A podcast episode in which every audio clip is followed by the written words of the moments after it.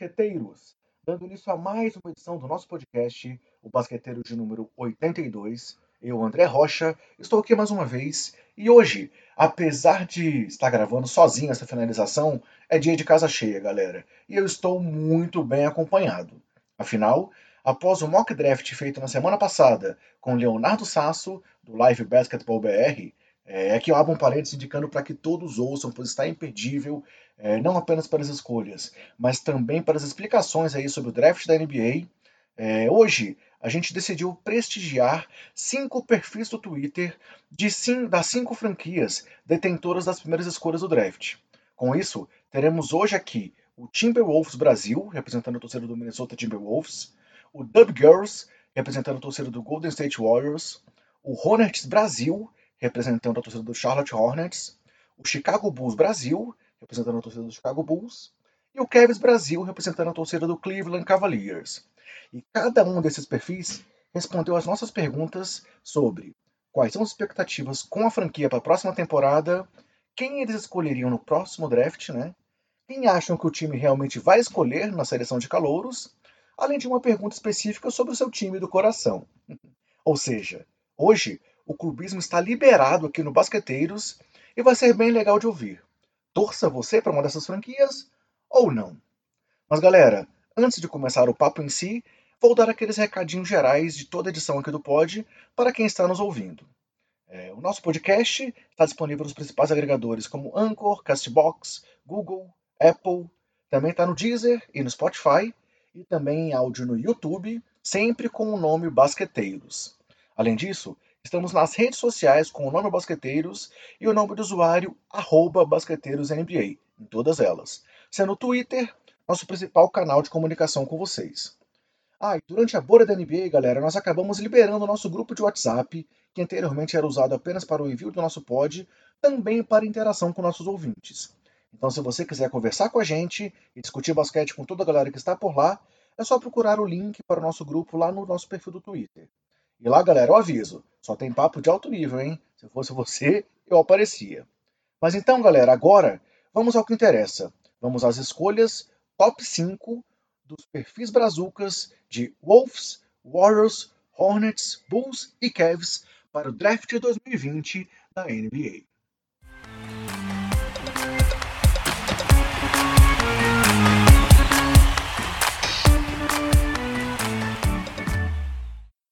Começando então, diferente do nosso mock da loteria, onde a gente fez regressivo, né? Da 14 escolha fomos até a primeira, hoje faremos as escolhas no formato padrão aí do draft da NBA, ou seja, da primeira até a quinta posição. Com isso, hoje começamos com o Minnesota Timberwolves, que está representado aqui pelo perfil Timberwolves Brasil, que é o arroba T-Wolves Brasil, e que está representado aqui pelo Rodrigo. E aí, Vamos lá, vamos começar então esse papo agora com o Rodrigão. Primeira pergunta é: se apresenta aí pra gente, cara, e fale um pouco sobre o trabalho do seu perfil. Fala pessoal do Basqueteiros Podcast. Aqui quem fala é o Rodrigo Barbosa, administrador do Timberwolves Brasil no Facebook, Twitter, Instagram. E eu tô aqui a convite do pessoal para falar um pouquinho do, do que esperar, né? Desse draft que tá chegando aí pro, pro Wolves e também para a temporada. Beleza, Rodrigo. Então vamos lá. Quais são as suas expectativas atuais para a franquia aí do Minnesota Timberwolves? Bom, depois do fim repentino, né, da última temporada por conta da pandemia do coronavírus, as esperanças para o Minnesota Timberwolves, as expectativas eram ótimas. É, na deadline, fiz uma deadline excelente, tra trazendo para a equipe de Angelo Russell, Malik Beasley, Juan Shannon Gomes, e reforçou bem o elenco nesse último dia de, de deadline. E, e com isso, as expectativas para a próxima temporada, com ou sem pandemia, já estaria um, um pouco mais alto do que o, com, a, com a equipe que estava. Basicamente só com Carl Anthony Towns e Andrew Higgins sempre muito regular. já para essa temporada que está por vir, com a primeira escolha do draft e também a 17, é, eu espero um Timberwolves agressivo no mercado, nessa free agents né, que vai abrir. É, o Gerson Rosa já falou que está conversando com várias equipes para trocar essa primeira escolha. Ele quer de qualquer jeito uma estrela para se juntar né, ao D'Angelo Russell e Carl Anthony Towns e fazer um time competitivo, o que o, o Timberwolves não tem há muito tempo, desde 2004 que foi o último ano de. último, na verdade, único, podemos dizer assim, de sucesso da franquia, que chegou na final de conferência e infelizmente perdeu para os Los Angeles Lakers. E então o Rosas ele está realmente empenhado a fazer esse time vencer, a esse time prosperar. Então ele tende a ser bastante agressivo no mercado. Já a gente já está vendo algumas notícias sobre oferecer a pique para outras franquias, a primeira escolha, no caso, que nesse draft não, não me parece ter uma estrela principal que unânime, como foi no do ano passado, que tinha que a gente as estrelas seriam Zion Williamson e Jai Moran. Então o Rosa ele quer usar essa first pick para melhorar ainda mais o time como ele já tinha feito no, no fim da última temporada. Gostei de ver a confiança aí, Rodrigo, mas vamos lá. Não houve a troca. Então, indo ao que interessa, que é o draft, é, nesse nosso momento aqui, qual seria a sua escolha se você fosse o responsável pela franquia aí e tivesse que selecionar alguém nesse draft? Bom, como eu falei anteriormente, esse draft não é um draft que você pode apostar fielmente que um jogador vai ser uma estrela e que vai ser tipo um principal jogador para o seu time ou um segundo melhor jogador do seu time. Então fica bem difícil você apostar em algo mesmo sendo primeira, segunda ou terceira escolha. Se o Minnesota decidir ficar com a sua primeira escolha, eu fico em dúvida entre dois nomes, que são Anthony Edwards e Lamelo Ball. Anthony Edwards é o, é o mais provável de ser a primeira escolha, porque ele é o prospecto mais falado, falam que ele é o mais técnico, é o que tem talvez melhor futuro, mas também tem os contrapontos que dizem que ele não gosta muito de trabalhar duro, fazem até um comparativo dele com o próprio Andrew Wiggins, que foi a primeira escolha do, do Cleveland Cavaliers, que trocou ele para o Timberwolves na troca que levou o Love para Cleveland. Então, Anthony Edwards, Anthony Edwards é aquele meio a meio que foi o que eu falei. Você não pode apostar realmente que ele vai te dar um retorno. E o Melo Ball é muito técnico, dizem que ele é o melhor prospecto desse draft, mas a, o fit dele com o Timberwolves não me parece bom, principalmente por conta da defesa já que ele é um ótimo passador, ele cria muito bem jogadas, ele é atlético, mas ele na defesa é tão ruim quanto o D'Angelo Russell. E o Counter Taus também tem problemas defensivos, então ficaria complicado ter três jogadores no quinteto titular com essa característica. Então, basicamente, por eliminação mesmo, de fit e características, eu selecionaria na primeira rodada, primeira escolha do draft, Anthony Edwards. Show. Mas vamos lá. E você acha que essa vai ser realmente a escolha que o Minnesota vai fazer, cara? A minha previsão para esse draft do Minnesota Timberwolves é basicamente troca, seja na pick 1, seja na 17 ou até mesmo na 33. Gerson Rosas, que é o presidente de operações da franquia, deixou claro que está ouvindo todas as propostas e está oferecendo para todas as franquias em busca de negócios que melhorem a equipe. Então eu acho pouquíssimo provável que o Minnesota Timberwolves continue com essa primeira escolha no dia do draft. É, como falei anteriormente, não há, não há qualquer indício de que o Minnesota já tenha um alvo fala-se muito em Lamelo Ball e Anthony Edwards, mas não há qualquer, qualquer indício de que o, o Timberwolves vá apostar nesse draft. Gerson Rosas, novamente, ele quer porque quer trocar a sua escolha. Fala-se muito de um trade down, então o Minnesota pode trocar, vir a, vir a trocar sua primeira escolha com o Charlotte Hornets, por exemplo, ou com o Atlanta Hawks, Chicago Bulls, que são ali franquias que estão abaixo, né? Com escolhas 3, 4 e 5. Então, é bem provável que ele, na noite do draft, tente algo para isso acontecer, incluindo a escolha 17 também, que é de, de first round, então é mais um atrativo para equipes que querem novos jogadores no seu elenco via draft. Então eu acho que o cenário mais provável para o Minnesota Timberwolves é uma troca.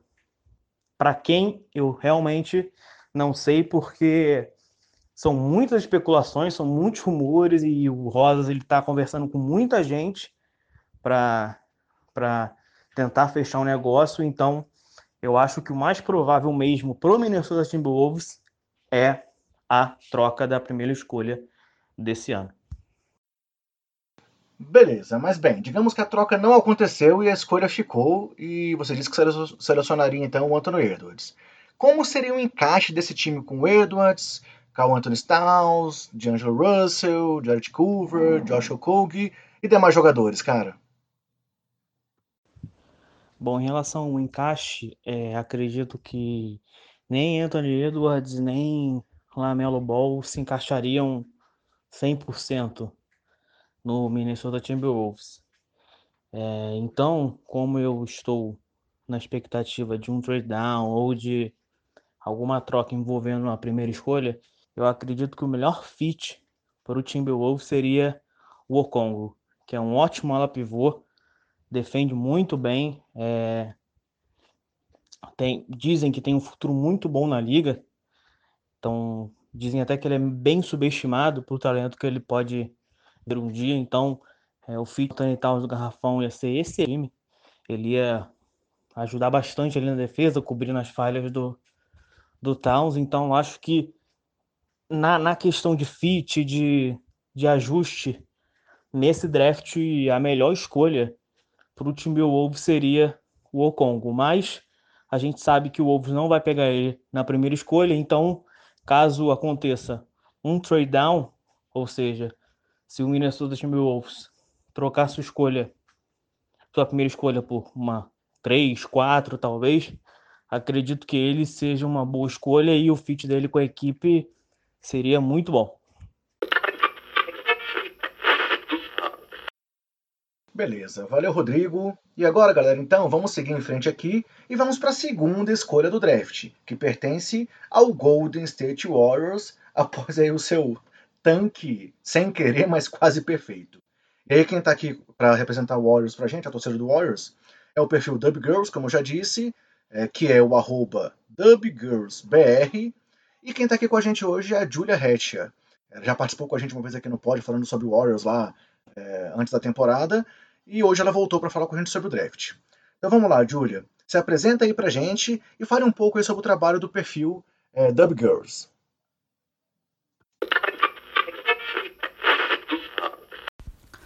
Olá, meu nome é Julia, eu sou uma das administradoras do Dub Girls BR, um perfil que cobre informações a respeito do Golden State Warriors no Twitter. É, e hoje eu vou estar aqui conversando com vocês sobre as possíveis é, escolhas do Golden State Warriors para essa temporada que vai se iniciar. Então vamos lá, Julia. É, seguindo aí, então, entrando no assunto principal, quais são suas expectativas atuais aí para o Golden State Warriors nessa próxima temporada 2020-2021?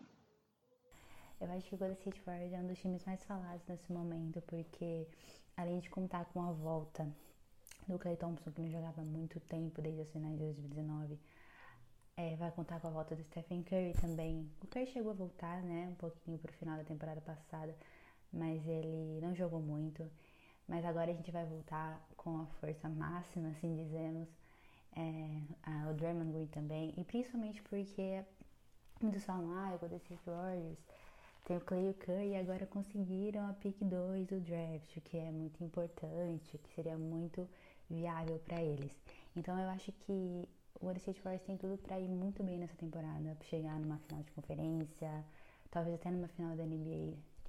Se formos considerar o time fique saudável, porque conta com o Curry que tem problemas com lesões, a gente não sabe como o Clay Thompson vai voltar, mas certamente ele volte muito bem. É, não duvido que ele volte praticamente perfeito em relação às últimas temporadas. Então, eu acho que é um time que pode chegar realmente numa final de conferência ou até numa final da NBA se mantiver saudável e se fizer escolhas uh, mais certeiras nesse draft. Então, eu acho que o futuro é promissor, digamos assim, se tudo mantiver nos trilhos. Bem, realmente aí os últimos anos é, te dão esse direito de estar mal acostumada e cheia de expectativas. Mas vamos lá, vamos ao que interessa. É, caso o Warriors mantenha essa pica número 2, qual seria a sua escolha se você fosse a responsável pela franquia da Califórnia? Essa, essa pergunta é muito difícil porque a gente está diante de um draft muito imprevisível de que os times, assim, tanto os torcedores, tanto os times, eu acho que eles não sabem muito bem o que fazer. Então, são soltadas diversas projeções, diversas trocas, diversos, sabe, cenários diferentes. E a gente fica perdido que a gente não sabe o que fazer. Mas eu acho que se eu fosse se eu fosse responsável pela franquia, eu draftaria ou Anthony Edwards ou Lamelo Ball é, eu não sei, alguma coisa me disse que o State Warriors não tem que se preocupar com posições mais. posições maiores, eu digo, na posição 5, posição 4, que é o que fala o James Wiseman. Então eu acho que o Golden State Warriors, se ele draftasse um point guard, ou então talvez um shooting guard, seria muito mais viável para eles nesse momento. Então, eu não sei também, eu acabo mudando de opinião, às vezes eu não sei se eu quero que eles draftem, eles draftem alguém, se eu quero que eles é, busquem um jogador mais veterano na liga, com essa escolha que eles têm, né, segunda escolha por uma troca. Mas eu realmente acho que se o State Warriors mira o futuro, eles têm que investir nessa pique. E por mais que seja muito imprevisível a respeito dos jogadores, Algumas, é, muitas pessoas falavam do Anthony Edwards, agora ele caiu um pouco devido a alguns aspectos na defesa e tal. Eu acho que o Golden Warriors tem que investir mesmo nessa pick 2 e trazer algum jovem pra, pra focar mesmo no futuro da franquia, já que tá passando tempo, o Stephen Curry está ficando mais velho, infelizmente. Então, para esse futuro da franquia, eu acho que eles deveriam mesmo escolher um jogador, um possível jogador que vem nesse draft mesmo. E você acha que a franquia concorda contigo? Vai ser essa realmente a escolha que o Golden State Warriors fará para esse draft? Mais uma vez, isso volta no que eu falei no outro, na outra pergunta. É um draft muito imprevisível. É, é, nos outros, a gente tinha uma certeza de quem seria a primeira escolha, de quem seria a segunda escolha, mas nesse tá muito imprevisível. O tanto o Wiseman quanto o Lamelo quanto o, Edward, o Anthony Edwards eles estão assim empatados na primeira escolha então às vezes sai projeção que o Timberwolves talvez draftem o Wiseman outra vez eles, eles escolham o Lamelo também então dá para saber o que eles vão fazer. Muito menos o Golden State Warriors né nesse nesse cenário. Então essa imprevisibilidade que esse draft está trazendo não não faz a gente ter muita certeza de nada. Mas eu não tenho, não sei. Eu acho que se a franquia fosse escolher, eu acho que se eu tivesse que falar o que a franquia vai fazer, eu acho que eles iriam, eles vão é, draftar algum jogador mesmo, não vão fazer nenhuma troca pra, por algum veterano, então talvez venha o, Anthony Edwards, talvez venha o Lamelo, talvez venha, pode vir o James Wiseman também. Então, eu não sei sinceramente o que a franquia vai fazer. Mas se eu pudesse apostar, eu apostaria justamente eles escolhendo um, um jogador que vem desse draft mesmo. Porém, tem a questão de que se o Golden State Warriors quer um título imediato, talvez, agora, nesse momento, eles... É mais conveniente que eles né? Façam alguma troca por algum jogador veterano da liga, mais experiente, tudo e tal. Mas, de novo, é uma suposição, não dá pra saber.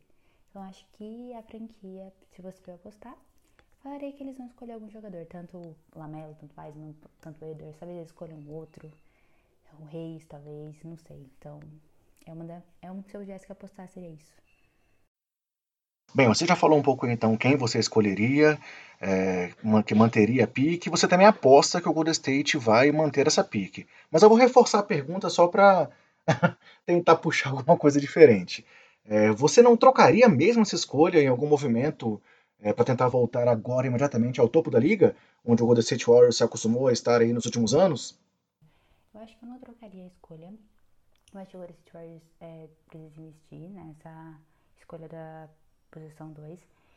Então, uma, um assunto que ficou bem quente essa, essa última semana, quer dizer, no desenvolvimento, né, no desenrolar dessa semana, foi uma possível troca é, pelo Marcus Aldridge.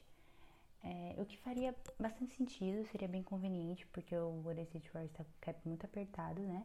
Então, se eles trocassem pelo a, pick, a segunda escolha pelo Marcus Aldridge, provavelmente eles teriam que mandar um outro jogador, o Draymond Green, o, o Andrew Wiggins, e aí abriria esse espaço, né, no cap, visando que seria uma escolha mais, como pode dizer, uma escolha mais bombástica na free agent do ano que vem, que daí provavelmente abriria um espaço no, no cap e buscaria jogadores mais conhecidos como Yannis Antetokounmpo, sabe? Mais especificamente assim. Então, mais, mais uma vez, é uma, é uma projeção, mas ficou muito quente essa semana, porque fontes disseram que o Golden State Warriors teria essa, essa, esse interesse no jogador, mas eu não trocaria escolha. Eu acho que o Golden State Warriors tem que realmente é, escolher essa, essa P2 e ir atrás de jogador para buscar justamente o futuro do time. E também porque trocar o Draymond Green ou Wiggins agora não faz sentido também. Ainda mais com o Clay Thompson e o Stephen Curry voltando, a gente tem que ver como o Wiggins vai se adaptar ao lado deles, agora que ele não vai ter mais aquele papel de ser o jogador da franquia, né? Que ele tinha a responsabilidade que ele tinha no Timberwolves, então acho que ele vai estar muito mais leve, muito mais solto, e capaz que ele jogue muito melhor do que a gente está acostumado a ver. Então eu não trocaria realmente escolha, eu acho que Golden State Warriors tem que focar nessa escolha número 2, justamente, né? É, buscando o futuro da franquia novamente. Beleza, Julia, obrigado por mais uma vez estar aqui com a gente no Basqueteiros. E aí, galera, seguindo de novo em frente, a terceira escolha pertence ao Charlotte Hornets. E aí, quem está aqui com a gente é o perfil Hornets Brasil, que é o arroba Hornets Brasil, com dois L's no final. E quem vai conversar com a gente é o Gustavo Savino. Vamos lá, Gustavo, começando. Se apresenta aí pra gente e fala um pouco aí do trabalho do seu perfil, cara.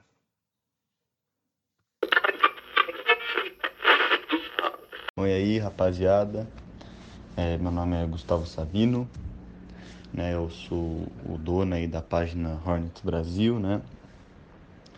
É, tô aí desde finalzinho de 2016, né? É, acompanhando Hornets aí. É, já fui mais dedicado à página, né? É, é, mas depois aí, quando entrei no primeiro colegial, que foi para 2019, eu não consegui mais né, ficar tão atento à página, então aí nos últimos no último aninho aí não fiquei é, nessa última temporada, né? Não tava muito na, usando a página mesmo, mas Vou, tô tentando me planejar aí para na temporada que vem conseguir voltar. Então vamos lá. A primeira pergunta é quais são suas expectativas atuais aí para a franquia do Hornets, cara? As minhas expectativas atuais, né, apesar de eu não estar tá usando muita página, eu acompanho do Hornets bastante. E cara, querendo, eu tava até meio brochado mesmo para essa próxima, para essa última temporada, depois que o Kemba saiu.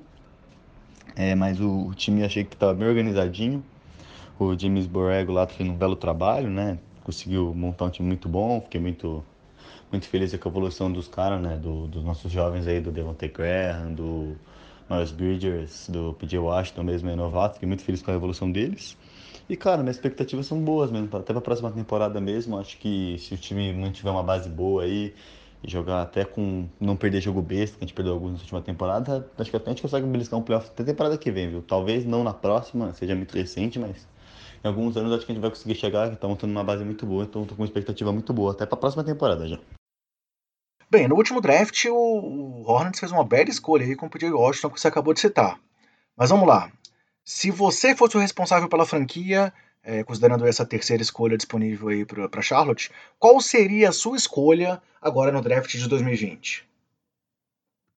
Se eu fosse né, o general manager da comissão do Charlotte Hornets, é, eu escolheria o James Wiseman como minha pick, né, se ele sobrasse no, no board. É, eu acredito que o, ele seria o melhor fit para o Hornets. Para mim, a posição que a gente mais está carente hoje é a de pivô. Né? O Kotzeller e o Bismarck Biombo, eu até acho que eles até são meio subestimados, mas não tem como eles serem titulares de uma equipe, né? Seriam só jogadores de situações bem específicas e para o banco. E eu acho que o James Wiseman é um cara que caiu muito, né, nos boards do draft aí. A gente falava que até que ele ia ser a primeira pick, mas ele caiu bastante, que ele teve muitos problemas na faculdade aí. Não pôde jogar muitos jogos. Só que, cara, eu acho que ele é um jogador que é muito preparado para NBA, eu acho que ele tem um potencial para ser um center, como está sendo agora um center do futuro, né? O físico dele é muito forte, né? Ele tem 7 pés e 1.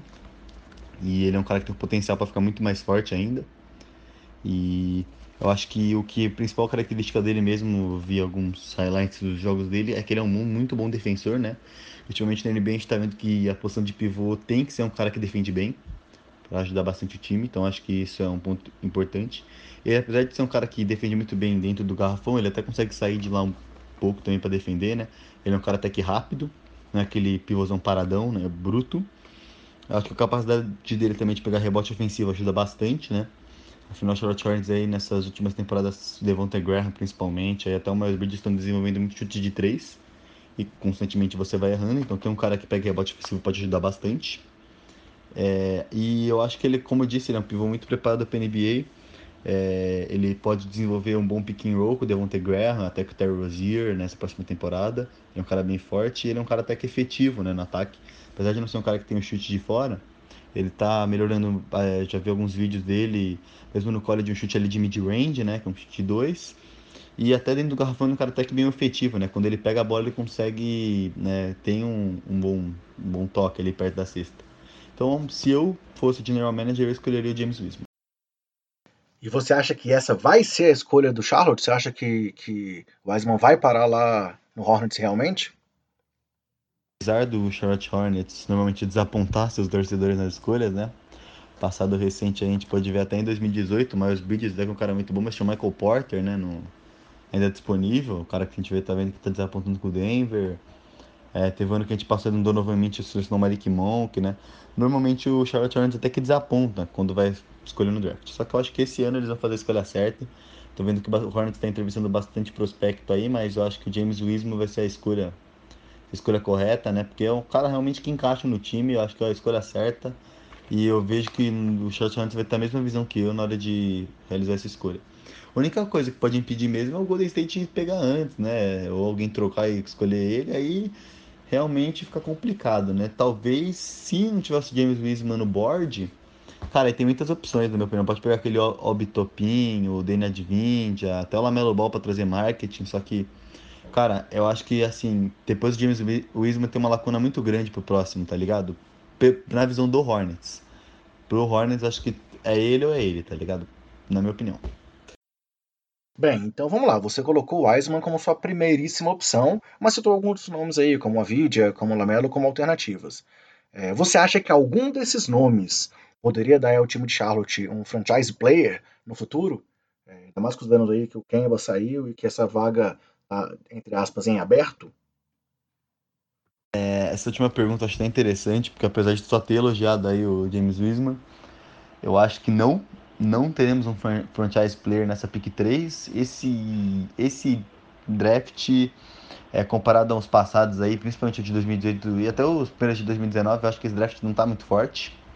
É, não sei se vai sair nenhum cara Hall of Fame assim nesse draft, entende? É, eu não vejo James Wiseman como um cara que vai pô, brigar para MVP, vai levar sua franquia para um título.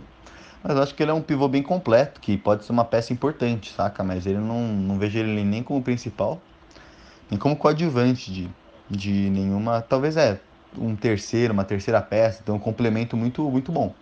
Acho que ele é aquele cara que um time precisa ter, principalmente o Hornets está sem pivô. Só que eu, no futuro, não vejo ele sendo um franchise player da equipe. É, nem, nem acredito que ele vai ser. Nem acredito que ele vai ser. Mas nenhuma equipe. Mas que ele é um cara muito completo e que tem que ser a escolha correta aí, acho que ele tem que ser, viu? Valeu aí pelo convite. Muito obrigado aí pela, pela minha participação né, e pela, pelo convite, viu? Valeu. Bem, eu que agradeço, Gustavo. E aí, seguindo em frente aqui, galera, chegando aqui na nossa penúltima escolha dessa edição do podcast, vamos ao Chicago Bulls representado pelo perfil Chicago Bulls Brasil, que é o arroba BullsBR, e quem está aqui com a gente hoje é o Felipe. Vamos lá, Felipe. Começando então aqui a nossa, a nossa lista de perguntas. Se apresenta aí pra gente e fala um pouco sobre o trabalho do perfil. Fala André, fala pessoal. Aqui quem fala é o Felipe. Eu sou. Eu cuido aqui da página do Chicago Bulls Brasil no Twitter, né? Que Antes de falar um pouco sobre o draft, sobre a situação do, do Chicago Bulls, queria falar um pouco sobre o perfil, né? Que a gente tem essa página no Twitter, a gente tem uma página no Facebook e também no Instagram, em que a gente comenta, a gente noticia as principais notícias que acontecem com o Chicago Bulls, a gente tenta noticiar o, o quanto antes também, dando a nossa opinião, dando nossa análise. Nós também temos além de, dessas páginas nas redes sociais, nós também temos nosso próprio podcast do Chicago Bulls BR, né? Então, se você depois disso se interessar também, você pode pesquisar para a gente no Spotify e também ver o, ver, o nosso pod, ver o nosso podcast, que inclusive deve sair daqui a pouco, ó, deve sair também um podcast que a gente vai falar apenas sobre o draft, apenas sobre o draft no caso do Chicago Bulls, né? Legal, Felipe. Bom, bom pessoal conhecer o trabalho de vocês também. É, mas vamos lá. É, quais suas expectativas atuais aí para o nosso Chicago Bulls, cara? Aí puxando meu clubismo um pouco para dentro do jogo agora também. O que, que você espera aí para a franquia é, de Illinois na próxima temporada? Bom, sobre é, expectativas para o Chicago Bulls, para essa franquia.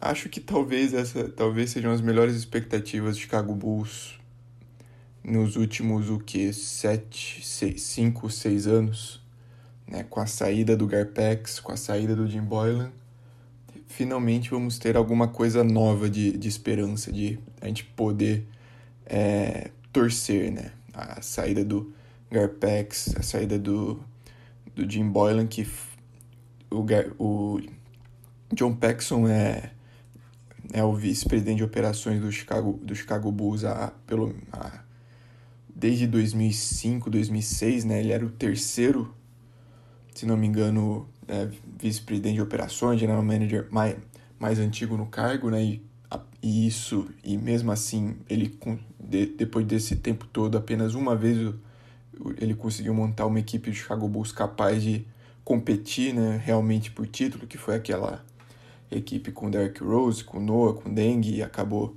sendo e acabou não dando certo muito por causa das lesões do, do Derrick Rose, depois lesões do Noah e tudo mais. Mas a expectativa agora atuais para o Chicago Bulls é com a vinda do Carnichovas, com a vinda do Billy Donovan, é vamos temos é, Mike Eversley também vem para como ser novo general manager. A esperança é que as coisas mudem de certa forma, não só fora da quadra, mas também dentro de quadra. Uma equipe mais competitiva, um é, front office muito mais é, competente, muito mais capacitado e que tem é, experiência trabalhando carne chovas, fez um trabalho excelente em Denver, montando um time super competitivo através de draft, através de trocas, né? Então, então acho que é um, é um cara que, que conseguiu avaliar muito bem os, os talentos que ele que ele viu no draft, conseguiu desenvolver muito bem esses talentos e Denver, o Denver Nuggets conseguiu, por exemplo, uma final de conferência nessa última temporada, muito por causa do trabalho do Carnichovas, né? Então, a expectativa com ele, a expectativa com o Billy Donovan com o técnico é positiva, apesar de que acho que ainda vai demorar para a gente é, lutar por playoff, é, lutar por título nos próximos um, dois anos, mas mesmo assim eu acho que por playoff no leste já é uma possibilidade, pelo menos botar esse elenco jovem em experiência de playoff, o que sempre é muito importante. Legal, Felipe. Indo então agora para o draft, que é o nosso assunto principal aqui. É... Se você fosse o responsável por fazer essa pica do Chicago, qual seria a sua escolha, cara? Sobre a questão mais importante nesse momento, né? É... Questão sobre o draft.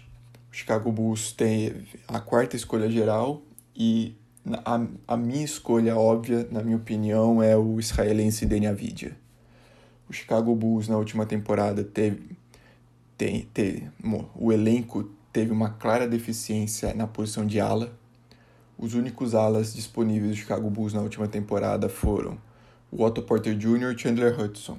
E ambos os jogadores passaram bastante tempo machucados, então é, foi uma clara deficiência no elenco do Bulls. O, Chicago Bulls não tinha Chicago Bulls tinha muitos jogadores de garrafão com Markkanen, Wendell Carter Jr., Felício, é, Daniel Gafford, tinha muitos armadores com Lavine, com Kobe White, com Satoransky, então a gente tinha esse, essa clara deficiência na questão de ala e o Deni Avidia seria essa opção é, já para ocupar esses, essa, essa posição, sendo já titular de uma vez, principal. E não só isso, né? O Dani Avidia é um, é um playmaker, né? Talvez a comparação que fazem com ele com o Luca Doncic é completamente é, é injusta, né? Ele, ele não tem o mesmo talento do Luca Doncic, ele não chega a esse nível, né? Mas é um, é um jogador extremamente promissor, extremamente, extremamente inteligente. Como eu disse, apesar de ele ser um ala, ele é um, um playmaker, ele consegue um bom trabalho com a tendo as bolas nas, na bola nas mãos, o que é importante para esse elenco dos Bulls que ainda não, que não tem um jogador dominante, né? O Lavinho, o Marketing e o Kobe White são jogadores que podem ter a bola, mas não são jogadores é, principais para o elenco do, de qualquer equipe da NBA, né? Então, eu acho que a gente dividir essa função né, com, com Mar, com Lavigne, com White, o próprio Avidia chegando, eu acho que é, é fundamental, né? Além de é, que acho que pode contribuir bastante para o elenco do Bulls, né? Além, apesar de que o Avid, apesar de todo esse de todo o talento, ele inclusive foi campeão europeu sub-21, né, com Israel sendo inclusive o MVP, né, o melhor jogador da do campe, desse campeonato, desse torneio em, do, em 2019, né, se não me engano sendo o melhor jogador desse torneio, que sempre uma, um torneio internacional europeu, sempre sendo o melhor jogador desse torneio, sempre é algo importante, é algo muito grande de se conquistar, né? Ainda mais com Israel, que não é uma equipe que tradicionalmente vai longe nessas competições. Então, é um cara com extremo, extremo talento, mas que talvez tenha uma questão defensiva e talvez ele tenha que se adaptar para jogar, em vez da posição 3 como ala mesmo, jogar um pouco mais na posição de ala de força, uma posição 4, que hoje o Chicago Bulls tem um marca, né? Então, eu não sei o quão defensivamente isso pode funcionar para o Chicago Bulls com a Vidia, Marca e Lavin juntos, mas é o melhor talento disponível, acho que é o jogador que melhor se adapta à posição do Bulls nesse momento. Ótimo, Felipe. Você realmente explicou bem aí os motivos para escolher o Avidia, né? Mas você acha que essa também vai ser a escolha do Chicago Bulls, cara? Assim como eu acho que essa é a melhor opção, é o que dizem que é também o que a diretoria do Bulls pensa ser a melhor opção, né? Muitos insiders dizem que o Chicago Bulls, primeiro, a, objetivo do Bulls nessa nesse draft é a, é a aquisição de um playmaker, é draftar um playmaker, e o playmaker preferido deles nesse caso é o Dani Avidia. Ainda tem o caso do Lamelo Ball, ainda tem o caso do Kylian Reis, caso o, o Chicago Bulls acabe trocando para baixo, né? Então tem essas opções se o Dani Avidia poder ser selecionado antes, antes da quarta escolha, né? Mas o que dizem realmente é que o, o Chicago Bulls vai selecionar, é, quer tem interesse no Daniel Vidia e que se ele estiver disponível na quarta escolha geral, o Chicago Bulls vai é, draftar o jovem israelense, né? Então, não só o meu desejo é o Dani Avidia, como provavelmente o desejo de Carnichovas, Billy Donovan, também é o próprio Dani Avidia. Para fechar, minha pergunta é a seguinte: se além dessa escolha aí do draft, que você já defendeu aí os, os seus motivos da escolha, você acha que é necessária mais alguma mudança nessa off-season? É, ou se você daria mais tempo para o front office aí do Carniçovas e para a comissão técnica do Billy Donovan trabalhar? É, sobre questão de off-season, eu não sei o, o quanto tem para mudar. O Chicago Bulls é uma equipe bastante engessada para essa temporada e muito disso se deve ao fato do Chicago, Chicago Bulls pagar o, o, o Felício, seu último ano de contrato do Felício, se não me engano, o último ou penúltimo. E o Chicago Bulls tem uma player option do Otto Porter Jr. de mais, de mais de 27 milhões de dólares. Então, ou seja, uma player option, isso faz com que o Otto Porter Jr. seja.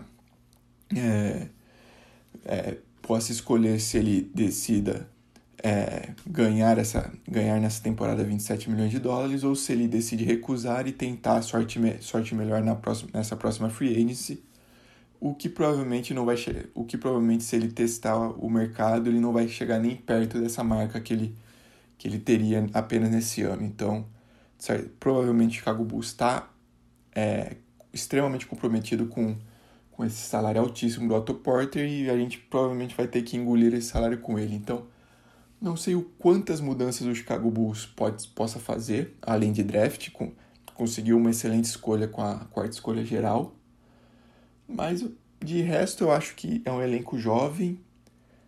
Eu ainda não vejo por que trocar o elenco. Eu acho que existe essa questão de será que vai trocar o Lavine, vai trocar o Markkinen.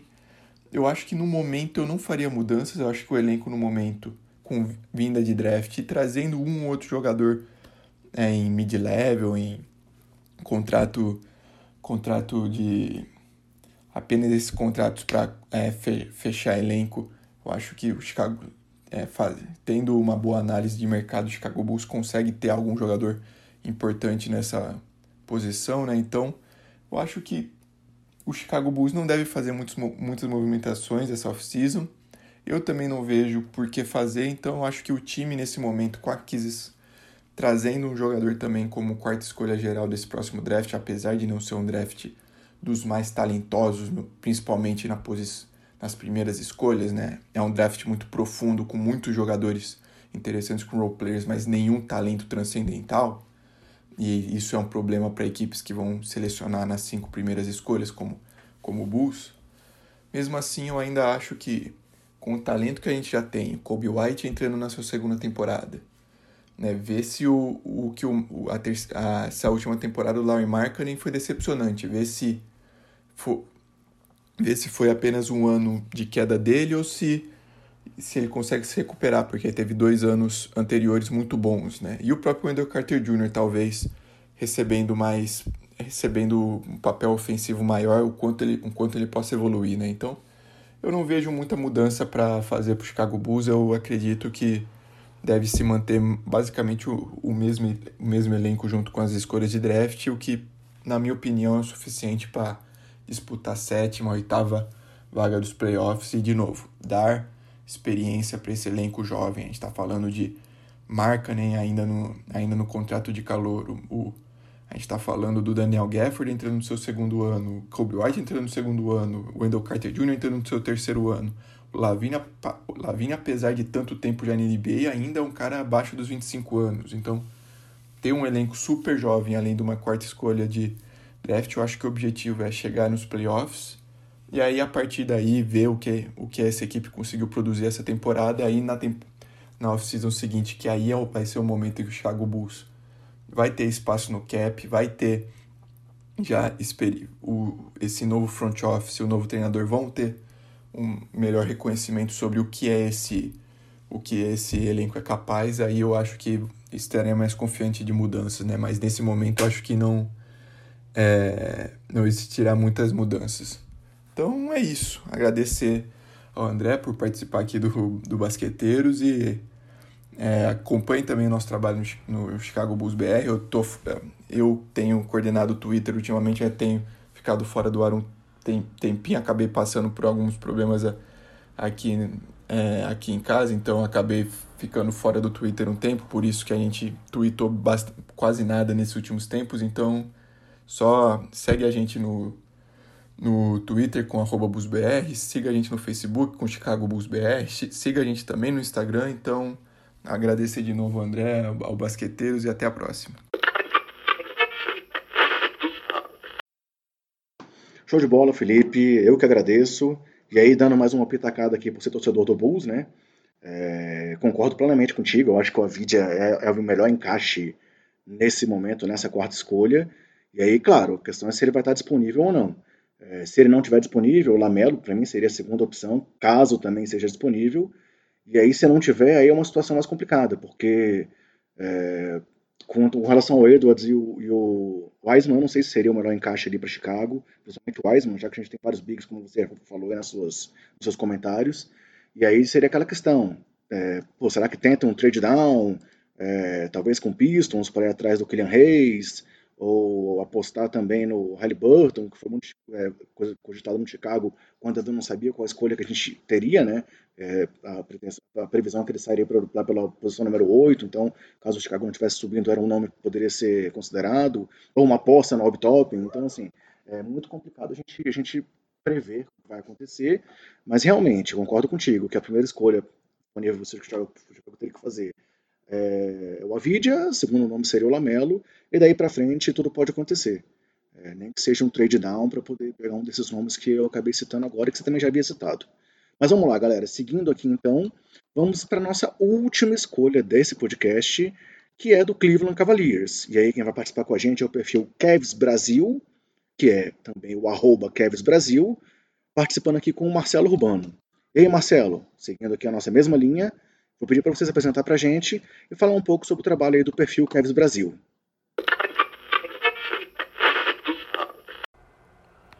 Opa, tudo bom? Beleza? É, primeiro, agradecer pelo convite.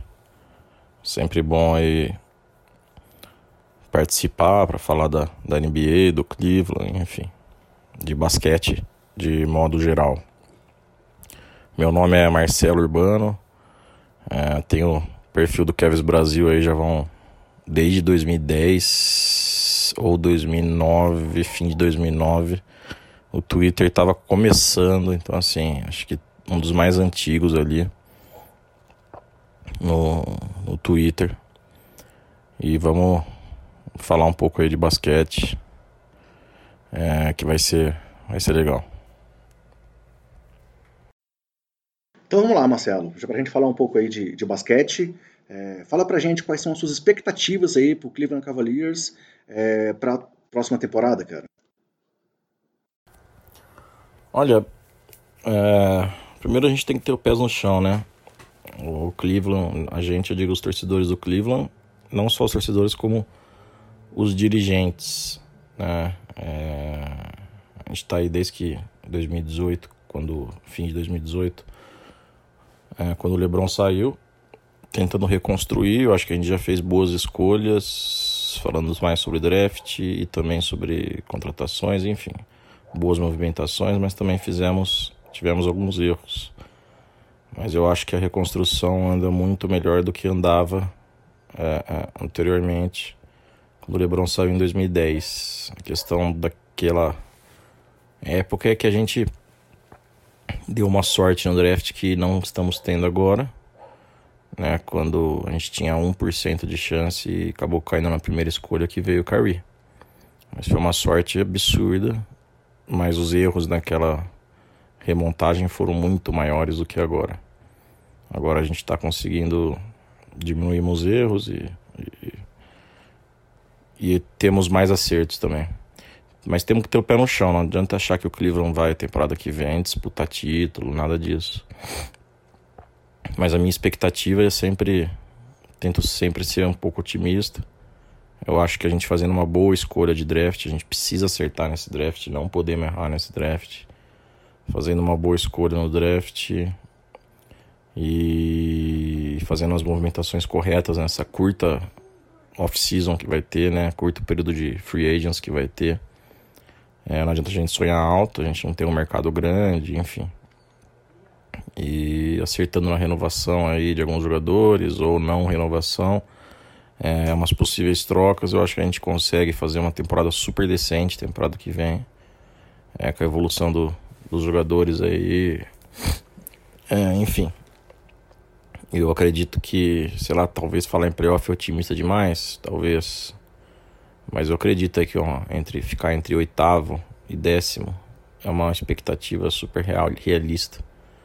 E incluindo o oitavo que é playoff. Então assim, vamos dizer que entre expectativa de ficar em oitavo, nono ou décimo, ou seja, maior chance de ficar fora do playoff, nono ou décimo, mas temos aí uma chance de playoff, a última vaga aí, e não vejo como algo fora da realidade.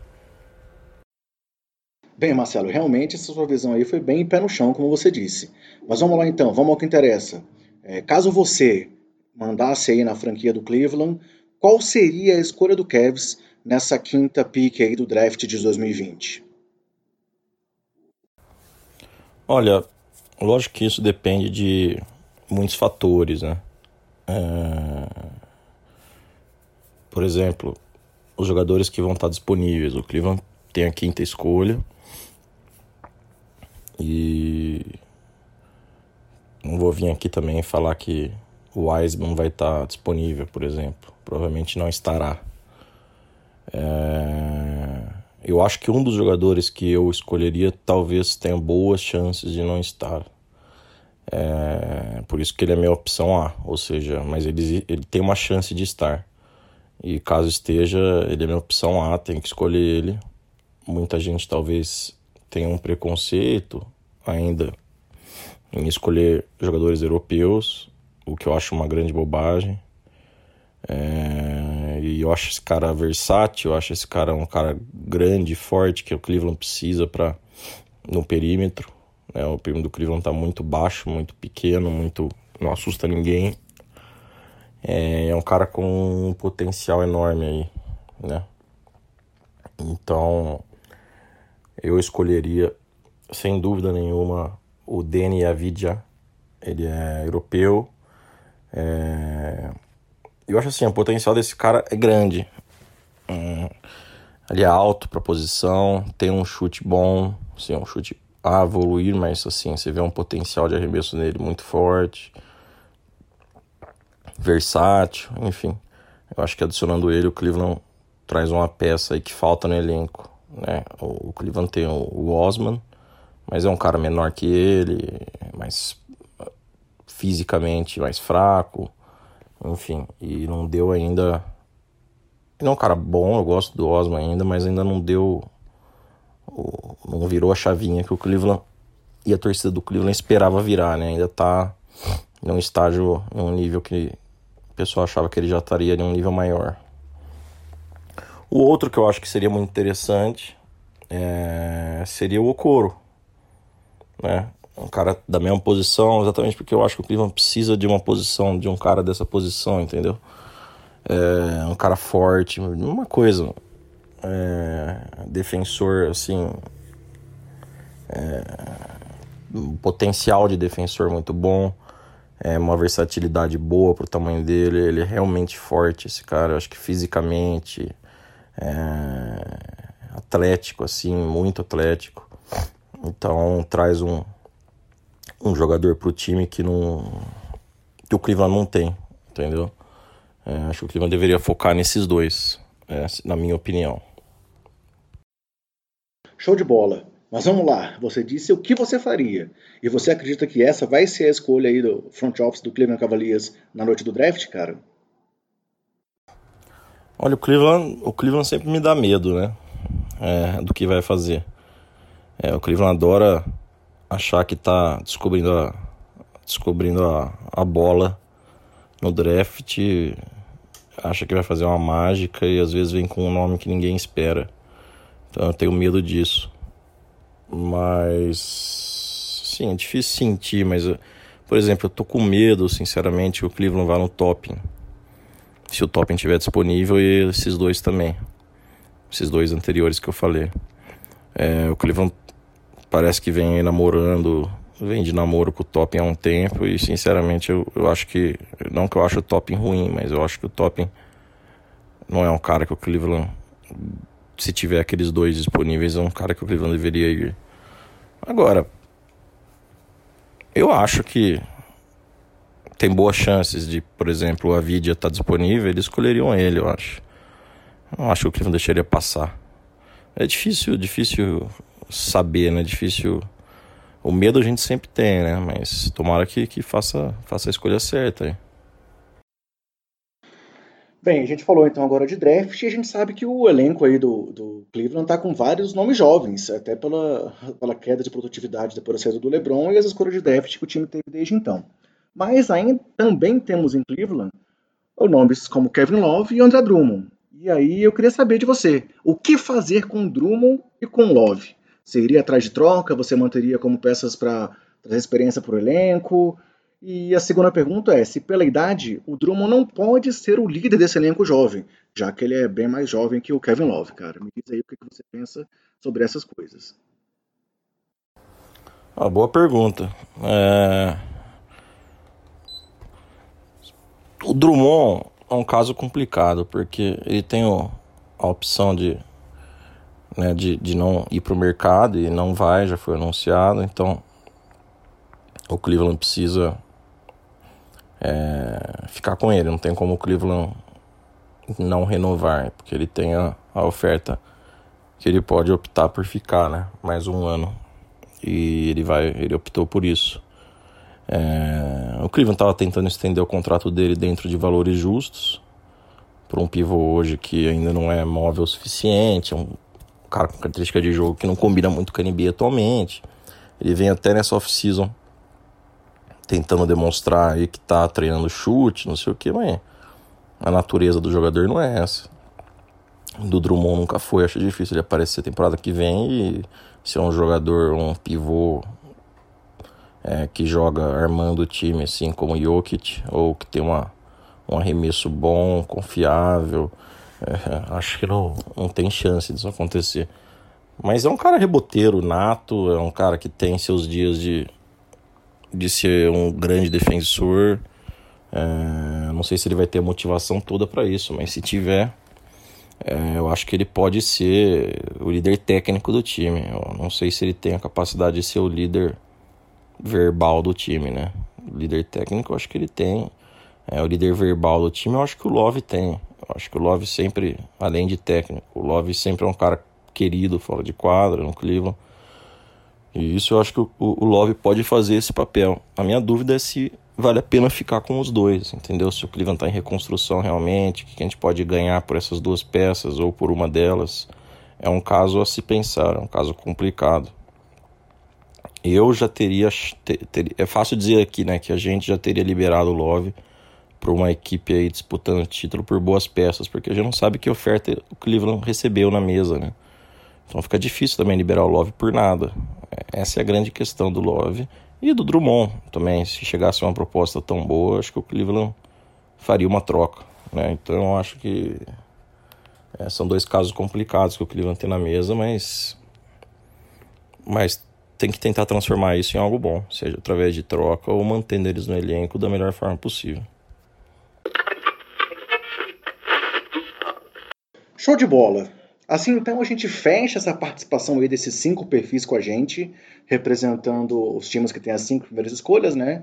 Minnesota, Golden State, Charlotte, Chicago e Cleveland.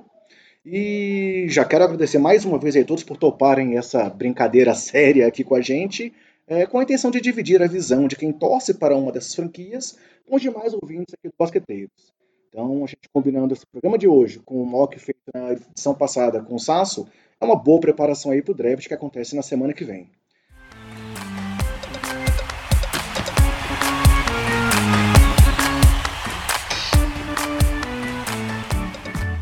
E aí, galera?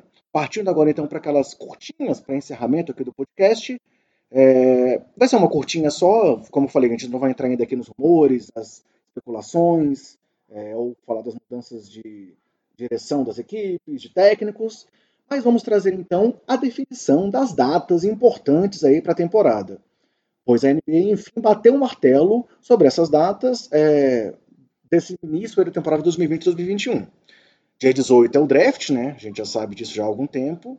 É, dois dias depois, como houve um, uma especulação, vai começar a free agency, é, com os contatos sendo assinados a partir do dia 22. É, dia 1 de dezembro começa os training camps aí para as franquias e a temporada realmente começa no dia 22 de dezembro, com 72 jogos para cada franquia, é, acabando a temporada regular em meados de maio e com as finais previstas para encerrar no dia 22 de julho de 2021. E aqui, três, três curiosidades com relação aos dias de descanso das franquias, com essa definição aí do início no dia 22 de dezembro. É, para os times que foram para a final, né, o Lakers e o Heat, são apenas 71 dias entre a final e o início da temporada. Já para os times que foram para a bolha, mas não se classificaram para os playoffs, são 129 dias é, entre o fim da participação deles na temporada 19-20 e esse começo aí na 2021.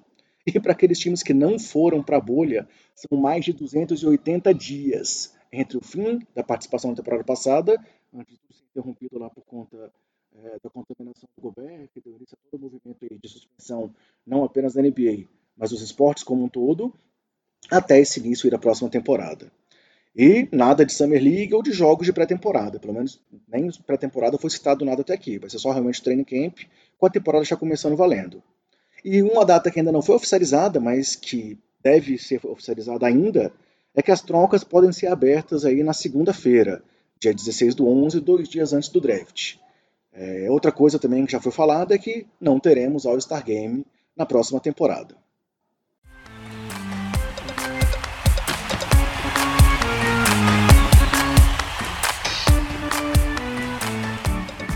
Então, galera, para fechar, é, eu quero repetir meu agradecimento aí ao Rodrigo, à Júlia, ao Gustavo, ao Felipe e ao Marcelo e também estender meu abraço e meu agradecimento a todos os nossos ouvintes aqui do Basqueteiros. É, como a gente comemorou aí recentemente dois anos de trabalho, dois anos de projeto e muita coisa ainda boa para fazer pela frente. É, e isso só continua, continuamos aí nessa luta por conta de vocês. E estamos iniciando então nossa terceira temporada e já super empolgados. Afinal, a NBA já está logo ali. E além disso, teremos jogos no Natal. Esperamos então que vocês tenham curtido esse, mais essa edição e sigam aí nos apoiando e divulgando para podermos alcançar cada vez mais é, o público aí amante do basquete. Valeu, galera. Meu grande abraço a todos os basqueteiros. E lembrem-se sempre, a pandemia ainda não acabou. Se cuidem, cuidem dos seus, cuidem do próximo e até mais!